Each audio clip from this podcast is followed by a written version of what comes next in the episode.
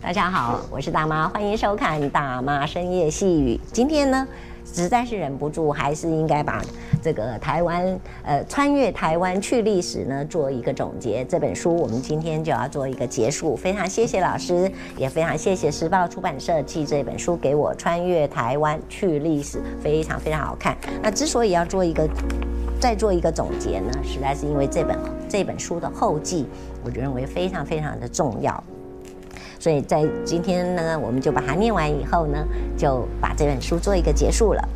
老师的后记他写了，写完十多万字的穿越台湾去历史，好像真的能回到过去看见什么。但说来惭愧，我连父亲的人生旅程都所知甚少。印象中，父亲几乎不谈论往事。他在我读国中时过世。直到如今，我仍经常幻想穿越回到过去，看一看父亲的早年岁月。生在台湾，活在台湾，当然应该多知道台湾这块土地的历史，更应该知道自己家人及家族的历史。很多人理所当然以为孩子一定清楚爸妈的生平故事，也知道爷爷奶奶的过往，真的是这样吗？父母出生在什么地方，有过什么迁移，历经什么大事，子女岂可不知？同理，祖父母生出生在什么地方，有过什么迁移，历经什么大事，子孙们也该知道。曾经请学生对他们的祖辈进行口述历史，结果发现很多人其实对爷爷奶奶的生平所知有限，更不要提更上一层的曾祖父母去了。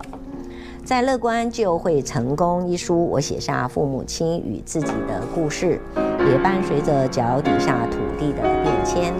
自己当了父亲之后，从双胞胎女儿两岁开始为他们说睡前故事。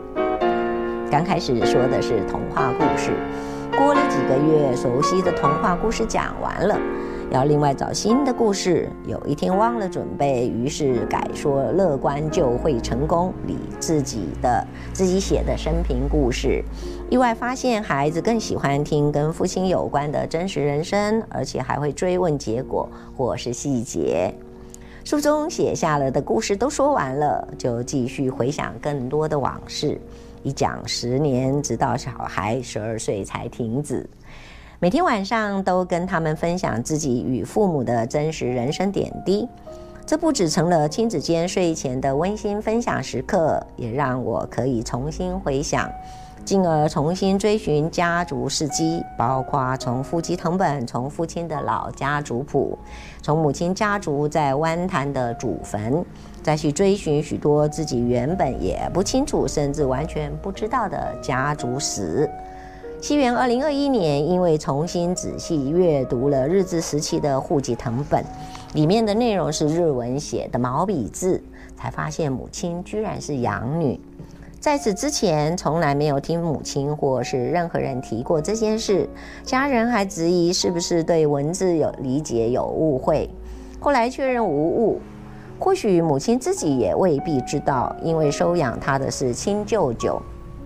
他年幼时，舅舅已经过世。实际上，他一直是跟亲生母亲一起生活。只是为什么是安排母亲被收养？